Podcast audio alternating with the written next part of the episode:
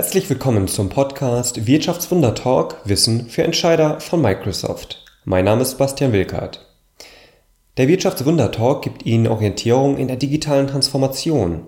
In sieben Teilen spreche ich mit Wirtschaftswundermachern aus Wirtschaft, Politik und Gesellschaft. Heute spreche ich mit Marc Wimmer zum Faktor Infrastruktur. Marc ist Gründer und CEO von Creatisto. Mithilfe der Klebefolien von Creatisto für Möbel, Türen, aber auch Fliesen lassen sich langweilige Gegenstände individualisieren und nach persönlichem Geschmack stylen. Im Gespräch geht es um die Entwicklung des Unternehmens einerseits und die der IT-Infrastruktur andererseits. Dass beide Entwicklungen nicht immer parallel und Hand in Hand geschehen, musste Mark schmerzlich erfahren. Nachdem ein Wochenmagazin offline und online über die Folien von Creatisto berichtet hat, kam es zu einem Besucheransturm auf die Website. Ob sie das standgehalten hat? In der ersten Episode lernen Sie Marc als Mensch und Creatisto als Unternehmen besser kennen. Wie kam es von der Idee zum Geschäftsmodell und wie grenzt Creatisto sich von zum Teil günstigeren Wettbewerbern ab? Sie haben Fragen oder Anregungen zum Wirtschaftswundertalk? Dann twittern Sie gerne an at microsoft.de oder an mich at bastianv. Alle weiterführenden Links finden Sie in der Podcast-Beschreibung. Und jetzt wünsche ich Ihnen neue Erkenntnisse und viel Erfolg auf dem Weg zu Ihrem eigenen Wirtschaftswunder.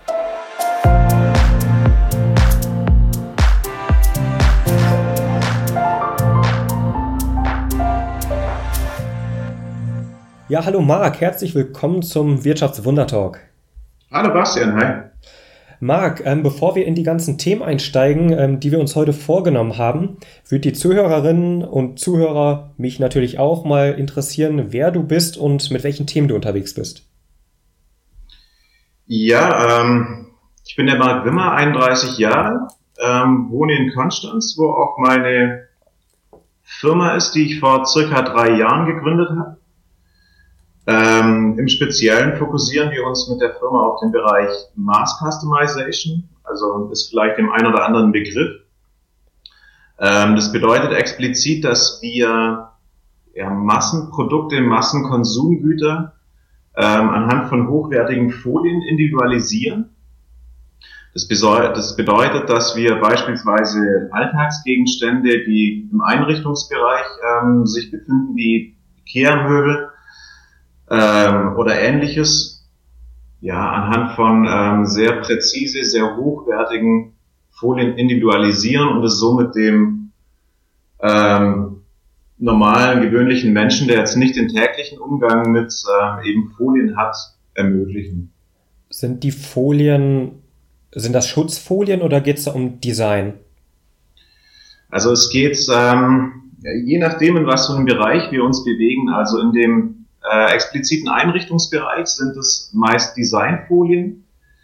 Ähm, kann man sich so vorstellen, wenn man beispielsweise ein, ein Kinderzimmer einrichtet, dann wird natürlich das entsprechende Möbel relativ schnell ja nicht nur abgeranzt, sondern ja, ich meine, das Kind das wächst natürlich mit seinen Bedürfnissen auch entsprechend mit seinem Alter. Das hm. heißt, wenn das Kind mit drei Jahren Alter äh, Interesse an Sendung mit der Maus oder ähnlichem hat, dann äh, kann man das Möbel mit Motiven von eben der Maus ausstatten. Wenn es dann mit acht, neun oder zehn Jahren dann ähm, Interesse an, keine Ahnung, SpongeBob oder ähnlichem hat, dann kann man das mit solchen Motiven ausstatten und so wächst beispielsweise das Möbel mit dem Alter mit. Okay. Ähm, in anderen Bereichen, beispielsweise in, in unserem Fliesenbereich, ist es wiederum so, dass es einen sehr ja, pragmatischen Ansatz folgt. Sehr viele Leute leben in, in Miete beispielsweise und haben auch teilweise vielleicht nicht die Finanzen oder den Vermieter, der da mitzieht, ein, ein altes Bad aus den 70er Jahren ähm, komplett zu renovieren. Und das ist eben der Bereich, wo dann wir mit ins Spiel kommen, wo ähm, die Kunden bei uns entsprechend Folien, die schon exakt zugeschnitten auf das Maß sind, ähm, mit den Wunschmotiven oder mit Vorschlägen von unserer Seite ähm, einfach komplett individualisieren können und so einfach den Gegenständen ein neues Leben einhauchen können. Okay, verstanden. Und wie, wie seid ihr oder wie bist du darauf gekommen? Du sagtest vor drei Jahren ähm, gegründet. Wie kam es zu der Idee ähm, und dann zum Unternehmen? Ähm, ja, also es war damals eine, eine sehr klassische Gründung aus dem Studium heraus. Ich habe Wirtschaftsingenieur in ähm, Konstanz studiert. Ähm, und wie das in den meisten Studentenwohnungen so ist, ähm, ja, schauen irgendwie alle Zimmer, alle Einrichtungsgegenstände relativ gleich aus und ähm, irgendwie fand ich das an irgendeinem Moment dann relativ trist, ähm, dass irgendwie mein Zimmer aussah, so, so ein bisschen fast wie eine Arztpraxis. Es war alles weiß, es war sehr, naja, ähm, sehr steril einfach. Und da kam einfach die Idee auf, ob man es nicht schaffen könnte, äh, eben auch der Einrichtung ein bisschen mehr einen persönlichen Touch zu geben. War dann gleichzeitig eben auch ein, äh, ein Zeitpunkt, wo sich sehr viel auch auf dem Möbelmarkt getan hat. Ähm, man kann ja mittlerweile seine Möbel auch sehr einfach online, zumindest in der Form konfigurieren. Mhm. Allerdings in der Oberfläche scheitern dann die meisten Anbieter und das ist genau da, wo wir dann ins Spiel kommen. War da von Anfang an klar, dass es eine Folie wird, die individualisiert oder die dann die Möbel individualisiert oder hattest du anfangs auch ganz andere Ideen und dir ging es erstmal nur darum, Hauptsache, es sieht mal ein bisschen anders aus? Also wir haben da äh, sehr viel in der Richtung experimentiert. Wir wollten ähm, an einem entsprechenden Zeitpunkt einfach auch einen sehr viel allgemeingültigeren Ansatz. Einfach ein Medium, ähm, das es schafft, sagen wir mal, auf sehr vielen verschiedenen Oberflächen ja, dieses, diesen Designaspekt ähm, wiederzugeben und ähm, haben dann gleichzeitig eben äh, gemeinsam mit unserer Hochschule äh, begonnen, da sehr viel zu entwickeln, immer wieder zu experimentieren und sind dann letztendlich bei dem Medium Folie gelandet ähm, und haben uns in dem Bereich stetig weiterentwickelt und sind immer wieder an neue Dinge testen, an neue Medien testen, ähm, um da eben am Puls der Zeit, äh, der Zeit zu sein und vor allem unseren Kunden einfach ein, ein, ein tolles, hochwertiges Produkt zu bieten, das äh, jedermann Spaß macht. Und drei Jahre später oder über drei Jahre später, wie viele Mitarbeiter habt ihr? Und vielleicht magst du auch ein paar ähm, Zahlen mal rausgeben. Das ist natürlich immer ein bisschen sensibel, aber wie viele von diesen Folien werden denn ja so verkauft oder abgesetzt? Da habe ich jetzt zum Beispiel gar keine Anhaltsgröße. Ich kann es mir gerade überhaupt nicht vorstellen. Ähm, ja, also das, was damals noch in, in meinem Studentenzimmer quasi als Ein-Mann-Projekt gestartet hat, ähm, hat sich dann recht schnell weiterentwickelt. Äh, wir haben uns dann zu einem Gründerteam von drei Leuten nach und nach entwickelt, ähm, sind jetzt mittlerweile bei zwölf Mitarbeitern insgesamt. Ähm, ja, und jetzt äh, in dem Folienbereich, da liegen wir mittlerweile in einem sehr, sehr guten vierstelligen Bereich, den wir, also äh, an verkauften Stückzahlen, mhm. den wir monatlich umsetzen mit ja, sehr schnell wachsender Tendenz, ähm, wo wir dann natürlich auch immer wieder mit, mit unseren Mitarbeitern anpassen und reagieren müssen. Mhm. Wo produziert ihr? Ähm, wir produzieren hier auch im, äh, im Bodenseeraum. Ach wow, es okay.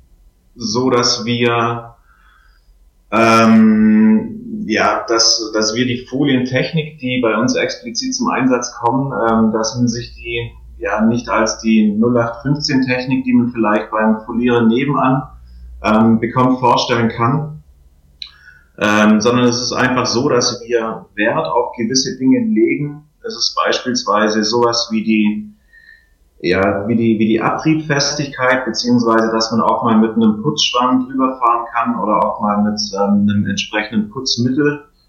Äh, sehr viel wichtiger wird es an dem Punkt, dass wir extremst präzise zuschneiden müssen, äh, um einfach diese, diese Maße von den Möbeln oder Fliesen oder Tech-Geräten zu treffen. Also kann man sich so vorstellen, dass wenn man eine Tür äh, auf zwei Meter Höhe hat, dann liegen so die marktüblichen Toleranzen bei ja, plus minus fünf Prozent und da sind wir dann gleich bei einigen Zentimeter, die dann entweder zu kurz sind oder überstehen. Und wir haben uns in dem Bereich extremst gut entwickelt, so dass wir da ja schon fast ein, CNC-artiges Verfahren haben, wo wir im extremst geringen Toleranzbereich liegen. Und eben genau äh, mit dieser Technologie ist es einfach der Fall, dass wir jetzt nicht bei dem ja, mit, mit, mit der x-beliebigen Technik produzieren könnten oder auch beim Hersteller nebenan, sondern dass wir da einfach auch ganz gezielt ähm, schauen, wo wir unsere Produktion ablaufen lassen. Mhm.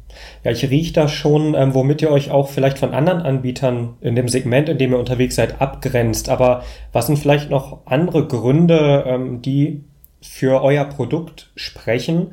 Warum ich das wählen sollte? Kurz nur zum Hintergrund. Ich habe auch in Vorbereitung natürlich auf das Gespräch auch etwas länger recherchiert und ähm, sei es jetzt auch eBay, Amazon, wo auch immer. Man findet natürlich auch viele Varianten oder viele Abstufungen auch von Wettbewerbern, wenn man die überhaupt so nennen kann, weil teilweise habe ich nicht mal Homepages zu den Herstellern gefunden. Was würdest du denn sonst so sagen, was sind Argumente ähm, für euch im Vergleich zu, und jetzt verzeih mir diesen Begriff, aber zu Billigheimsern? Ja, ähm, also es ist definitiv geht es natürlich los am, am Punkt der Qualität. Ähm, wir wollen in, den Kunden, wie schon vorhin erwähnt, ein, ein Produkt bieten, das Spaß macht, das sehr langlebig ist, ähm, an dem man lange Freude hat ähm, wir haben, wie auch gerade schon erwähnt, die ähm, extrem hohe Zuschnittkompetenz bei uns, aber auch, sagen wir mal, ja, die Vielfalt, die Einfachheit der Bedingungen spielten äh, eine sehr wesentliche Rolle.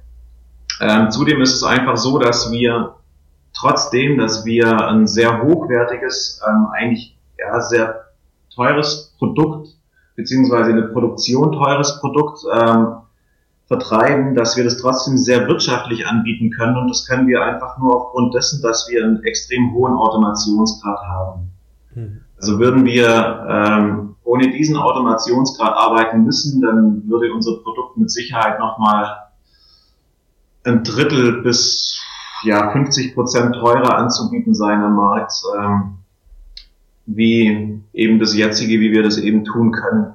Mhm. Und zu deiner Frage an sich, äh, wir haben sehr, sehr viele Kunden, die auf uns zukommen, die sehr enttäuscht sind von ja, diesen 0815 Folien, die man vielleicht im Baumarkt oder bei einem Billiganbieter äh, auf Amazon oder ähnliches sieht und bekommt. Ähm, die meisten der Kunden kommen auf uns zu und sagen, hey Leute, ich ähm, habe da ein, ein, Produkt an die Hand bekommen, das funktioniert so einfach nicht. Was, was könnt ihr mir da bieten? Und Meist gehen wir dahin, verschicken dann erstmal ein Sample an die Leute und also wir kriegen da durchweg das Feedback, dass ähm, die Leute da restlos begeistert sind. Und eben grundsätzlich, also das folgt natürlich dem, ja, dem alten Sprichwort, wer billig kauft, kauft in der Regel zweimal. Hm. Und gerade auch da, also mit diesen beispielsweise billigen Folien ist es einfach so, dass wenn man sich einmal beim Aufbringen verklebt, dann hat man, dann zieht man es wieder ab, dann stimmt die Form schon nicht mehr. Dann ist es ähm, schon rechteckig anstatt quadratisch. Mhm. Ähm, dann bekommt man Blasen in die Folie und also irgendwie, ja, es ist, also es ist einfach nichts zufriedenstellendes, was da ähm, sonst noch so am Markt, also in, in großen Teilen vorherrscht. Ähm, das stimmt natürlich nicht für alles. Aber ja, ähm, da kann ich auch wirklich jedem nur dazu raten, der ein Produkt möchte, das ihm auch auf längere Sicht Spaß macht, ähm, sich da auch wirklich zumindest ein bisschen damit zu befassen und dann vielleicht doch den ein oder anderen Euro mehr auszugeben, mhm. ähm, um dann entsprechend das Produkt hat, wo man auch Freude dran hat. Mhm. Du hast gerade ähm, das Thema auch Automation angesprochen, auch in der Produktion. Da werden wir in Teil 2 definitiv drüber sprechen, wenn es auch noch mehr ähm, ums Thema Infrastruktur geht. Ich würde gern vorher aber noch eine Frage nochmal Richtung Geschäftsmodell beziehungsweise Richtung Markt stellen. Und zwar habe ich gesehen, dass ihr eure Produkte ja auf der Website anbietet, daneben aber auch auf Amazon ähm, platziert seid. Und ich glaube, Dawanda war auch mit dabei. Was ist dahinter denn so die Idee oder die Strategie, dass ihr über diese verschiedenen Kanäle eure Folien vertreibt? Ist es reine, ähm, man soll euch überall finden oder habt ihr dort eine andere Strategie? Ähm, ja, also natürlich klar, wir, wir wollen unsere Bekanntheit schnell steigern. Es ist natürlich zudem auch so, dass wir, also jeder, der mal eine eigene Website oder ähm, eine E-Commerce-Seite aufgebaut hat, weiß, wie viel ähm, Energie das natürlich zieht, ähm, die Bekanntheit entsprechend zu steigern, beziehungsweise die Menschen auf seine Homepage zu bekommen. Hm. Ähm, wir sind in den letzten drei Jahren extrem schnell gewachsen, sind da auch sehr, sehr zufrieden mit dem Zugriff auf unsere Seite. Nichtsdestotrotz ist es natürlich so, dass man mit dem ähm, Amazon oder Dalanda Publikum einfach nochmal ein etwas anderes Publikum erreicht, also eine andere Zielgruppe. Ähm, ja, teilweise eine sehr pragmatische Zielgruppe, was beispielsweise sehr viel im, im Amazon-Bereich ist. Sowas wie der Wanda, das sind sehr kreative, sehr viele kreative Menschen, die äh, im Do-it-yourself-Bereich unterwegs sind und so schaffen wir das einfach, eine sehr, sehr breite Masse mit unseren Produkten ähm, zu treffen und somit natürlich auch unsere Verkäufe entsprechend äh, zu steigern. Und Verkaufssteigerung beziehungsweise Bekanntheit ist vielleicht jetzt auch das Stichwort zum Thema, ähm, naja, wie soll ich sagen, Ansturm, Serveransturm. Und zwar gab es im Mai 2013 ja ein sehr interessanten Spiegelbericht. Und was ist denn, was stand da drin oder worum handelte dieser Bericht und oder wovon handelte er und was war dann die Folge? Was habt ihr da dann mitbekommen auf euren Servern? Ähm, ja, das war damals zu einem sehr frühen Zeitpunkt, als der Spiegel auf uns zukam, von unserer Idee begeistert war ähm, und uns einfach gefragt hat, ob wir da gemeinsam ähm, oder beziehungsweise ob sie einen Bericht über uns schreiben dürfen. Wir waren da natürlich sehr, ähm, sehr davon angetan. Und zunächst ging es einfach nur mal um einen Bericht in dem, also in dem Printmedium. Hm. Ähm, das war dann eben eine extrem tolle Sache. Wir haben da wahnsinnig ähm, viel positiven Zuspruch und positives Feedback bekommen. Und ähm, aufgrund dieses Feedbacks hat sich dann der Spiegel kurzfristig dazu entschieden, ähm, uns dann eben auch auf äh, Spiegel Online äh, mit einem Bericht aufzunehmen. Und es war natürlich so in der Form nicht äh, unmittelbar vorhersehbar. Also wir, wir wussten erstens nicht, dass es ähm, auf Spiegel Online an sich erscheinen wird und von einem genauen Zeitpunkt äh, natürlich schon zweimal nicht. Und ja, es war damals, äh, glaube ich, an einem, an einem Sonntag, ähm, wo ich dann eben ja aufgewacht bin und dann feststellen musste, dass unser Server wahnsinnig überlastet ist. Ähm, dann hat man natürlich so nach Gründen gesucht. So der eine oder andere Kumpel hat dann, dann bereits angeschrieben, boah, Glückwunsch zu ähm, dem Bericht bei Spiegel Online. Dann wusste ich erstmal so, ähm, was, ja, was eigentlich genau los ist. Und so war das dann eigentlich den kompletten Tag über, dass der, dass der Server sich vor Anfragen kaum retten konnte und somit eigentlich die Seite relativ schnell in die Knie ging. Und jeder, der so die klassischen Server-Modelle kennt, ähm, ja, der weiß, dass man zumindest sagen wir bei den bei den Servern in, im kleineren Bereich, was es damals zum ja, zum Unternehmensstart war, ähm, ja, kein sehr flexibles Modell an der Hand hat, um dann einfach mit der, mit der Power, mit der Kapazität nach oben zu gehen. Mhm. Das bedeutet, also man schaut dann im Kalender, sieht dann, dass es Sonntag ist und man erreicht niemand ähm, bei seinem Hoster, der es einem ermöglicht, die Seite problemlos einfach umzuziehen. Beziehungsweise du kannst, ähm, wir wollten es natürlich auch selber durchführen, aber auch das benötigt einfach wahnsinnig viel Zeit. Und ähm, bis man das quasi durchgeführt hatte, war es dann einfach schon zu spät. Da war der Spiegelbericht dann schon wieder weiter nach unten gerutscht und ja. ja. Und der, der Hoster seinerzeit, natürlich keinen kein Namen jetzt hier nennen, aber war das noch so ein Hoster so aus Anfangstagen, wo man so die erste Website, den ersten Shop drauf hatte, so ein Wald- und Wiesenhoster, wenn ich das so sagen kann, ähm, der dann halt auch Sonntag eben keinen Support hatte? Oder ähm, war das auch schon ein guter kommerzieller Anbieter eigentlich? Also das war schon ein sehr, also wir wussten schon damals klar, wer sich im, im E-Commerce-Bereich äh, aufhält und eben dem Ganzen ging ja äh, bereits auch der Spiegelartikel, also in, im Printmedium voraus. Ähm, da haben wir schon Wert darauf gelegt, dass wir einen, einen hochwertigen Anbieter nehmen, aber ähm, eben es gibt da ja verschiedene Modelle ähm, wie viel Kapazitäten oder, oder Serverlast man sich da einfach zubuchen kann. Und ähm, wir haben da einfach zu klein kalkuliert. Also war an sich ein, äh, ein super Anbieter, aber einfach mit einem zu klein gewählten Modell. Hm, okay. Naja gut, aber jetzt drei Jahre später, euch scheint es ja blendend zu gehen, ähm, zwölf Mitarbeiter, ähm, vierstellige äh, Absatzzahlen, also von daher scheint es euch ja nicht nachhaltig. Also Absatzzahlen ähm, sind ähm, also vierstellige ähm, Folien. Der Folien. Absatzzahlen sind noch anders. ja, okay, da müssen wir natürlich genau sein. Ähm, hast natürlich recht. Sorry an der Stelle. Ähm, genau, also es scheint euch jetzt ja nicht nachhaltig ähm, ja, geschadet zu haben. Was war denn aber zu dem Zeitpunkt so, was waren denn da vor allem so deine Gedanken? Ähm, war, war das komplett ärgerlich? Hast du gedacht, oh Gott, jetzt gehen zigtausende von Kunden, äh, kriegen jetzt keine Folien oder ähm, wie genau hast du das versucht, auch in bare Münze äh, umzurechnen oder zu quantifizieren?